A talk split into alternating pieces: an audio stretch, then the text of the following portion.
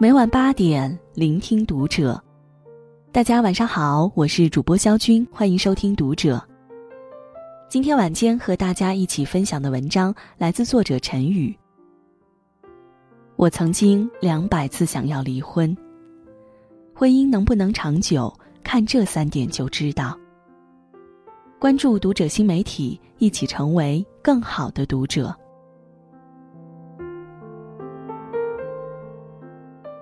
正如安娜·卡列尼娜开篇所言：“幸福的家庭总是相似的，不幸的家庭各有各的不幸。每一段婚姻的开始都是花团锦簇，被各式各样的祝福围绕，充满对幸福未来的憧憬。可是走着走着，有些感情日益稀薄，两颗心渐行渐远，一个家分崩离析。”而有的婚姻，却是两个半圆组合成了一个完美的圆，把日子过成了诗与歌。易卜生说过：“婚姻是人生的一大考验。”而世上经受住了考验、白头偕老的婚姻，往往有这三个特质。知乎里有个问题：为什么说爱情像萨尔茨堡的盐树枝？有人回答，在萨尔茨堡，树枝在盐矿层中掩埋了两三个月后，再次拿出来，上面会缀满像钻石一样闪亮的盐结晶，完全认不出是粗糙的树枝了。爱情的魔力让人看到美好的幻象。答主接着讲了自己的故事。她和男友相识相恋半年后，向父母提及结婚的愿望，说道。没有比他更好的人了。母亲却劝他：“孩子，再等一等，现在还不是结婚的时候。”他虽然不解，倒也没放在心上，只是决定暂缓一段时间。然而相处日久，恋爱滤镜减弱，才发现两个人在三观喜好方面并没有自以为的那样契合。分手后。他无意提起当初被反对的事，谁知母亲却说：“这世上哪有十全十美的人？你觉得完美，是因为了解还不够。”心理学上有一种晕轮效应，一个人的某种品质给人以非常美好的印象，人们爱屋及乌，对其他方面也会有较高评价。喜欢一个人。通常始于对方某一方面的优点，可是经过光晕扩大，眼中所见的便全是优点。人无完人，结晶掩盖了瑕疵，婚姻也就埋下了隐患。因为完美对应的是更高的期待与要求，天长日久，失望与不满逐渐积累，不免生埋怨，多争吵。常听到情侣分手后说：“他不再是当初那个人了。”可是，或许他从来就不是当初那个人。有一年情人节，美国 CNN 邀请一对夫妇参加节目，他们是一百零二岁的丈夫兰迪斯和一百零一岁的妻子格温。在离婚率不断攀升的时代，他们俩创造了一项记录：婚姻。持续了七十八年。在采访中，兰迪斯女士眨眨眼睛，笑着说：“在这个世界上，即使是最幸福的婚姻，一生中也会有二百次离婚的念头和五十次掐死对方的想法。”幽默中道出了婚姻的真相：美好的爱情掩盖下，其实是生活的一地鸡毛。爱情是风花雪月，婚姻却是柴米油盐。面对的是现实的复杂生活和人情世故，也更考验感情和人性。因此，接受包容对方的不完美，可以有期待，却不必强求。世上没有不出故障的机器，也没有不见争吵的婚姻，有的不过是眼里揉得下沙子，心里盛得下对方的人。而好的婚姻，是愿意为了彼此努力，成为更好的自己。同频才能共振，交流才能交心，夫妻之间也是如此。宋代词人李清照在《金石录后序》中记述了和丈夫赵明诚间的日常趣事。李清照博闻强志，丈夫也敏学多才。每次吃过饭，二人总要沏一壶香茶，指着堆在屋内的书籍，轮流说出。某件事记在哪本书的哪一卷，第几页第几行，说中的人可以先饮茶。李清照答对的时候多，每次赢了便举杯大笑，笑得茶水都洒在身上，反而喝不成了。纳兰词中“赌书消得泼茶香”写的便是李赵伉俪。这其中最珍贵的是借由言语交流。培养发展了夫妻共同的兴趣爱好，达到了精神上的琴瑟和鸣。因而，当时只道是寻常，才显得格外恬静而美好。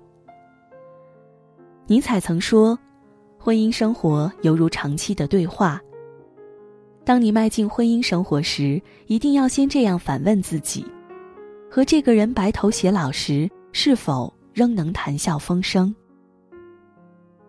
常听到这样的抱怨：每天除了简单交流，就无话可说。一张嘴就是吵，还不如不说。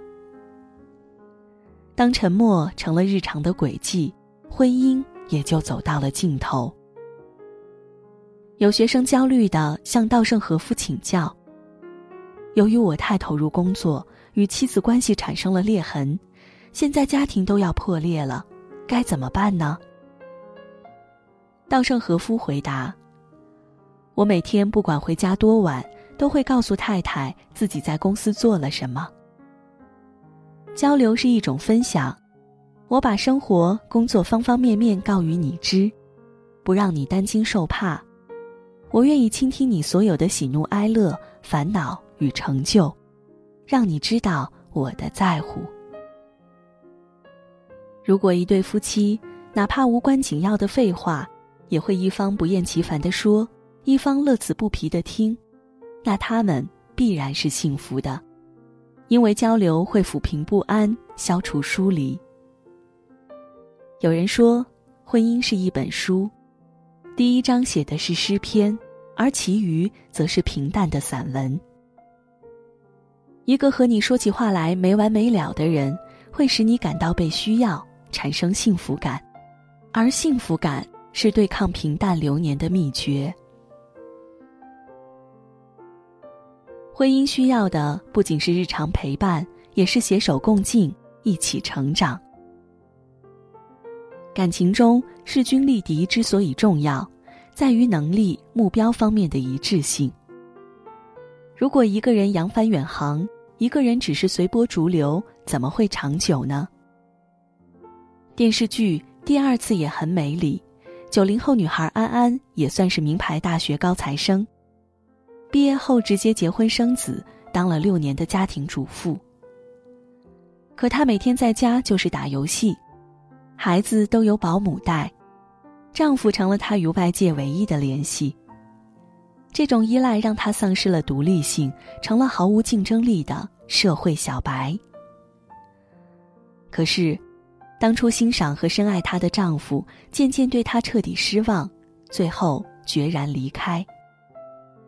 一时间，她不仅失去经济来源，求职路也困难重重。正如一书所说：“两个人在一起，进步快的那一人，总是会甩掉原地踏步的那个人。”当你把身家性命都托付给爱情，甘愿当一株寄生草。就要考虑能否承受被抛弃的潜在结局。婚姻中，当夫妻在工作、个人成长等许多方面不同步了，就容易话不投机。随着差距扩大，曾经不明显的矛盾也会渐渐显现。这时候，慢的人要懂得调整步调，快的人需要及时拉最亲近的人一把，一部《围城》令钱钟书家喻户晓。其实，杨绛在一九四三年便凭话剧《称心如意》名声鹊起。此时，钱钟书告诉他：“我想写一部长篇小说，你支持吗？”杨绛欣然应允，不仅暂缓自己的创作，还为了节省开支，辞退女佣，包揽了所有的家务。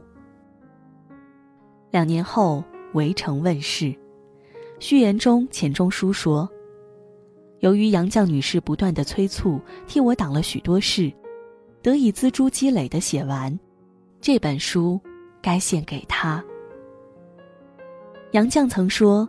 男女结合最最重要的是感情，双方互相理解的程度，理解深才能互相欣赏、吸引、支持和鼓励，两情相悦。她理解丈夫的失落，也信任他的才华，更愿意为了他放慢脚步，相互包容，彼此支撑。如此，才成就了世人眼中的美满婚姻。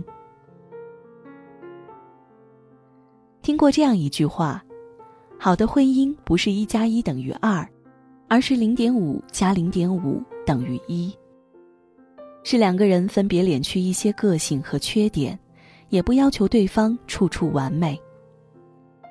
在磨合中培养耐心，在交流中加深理解，相互扶持，彼此尊重，多一些包容与陪伴，学会换位思考和同理心。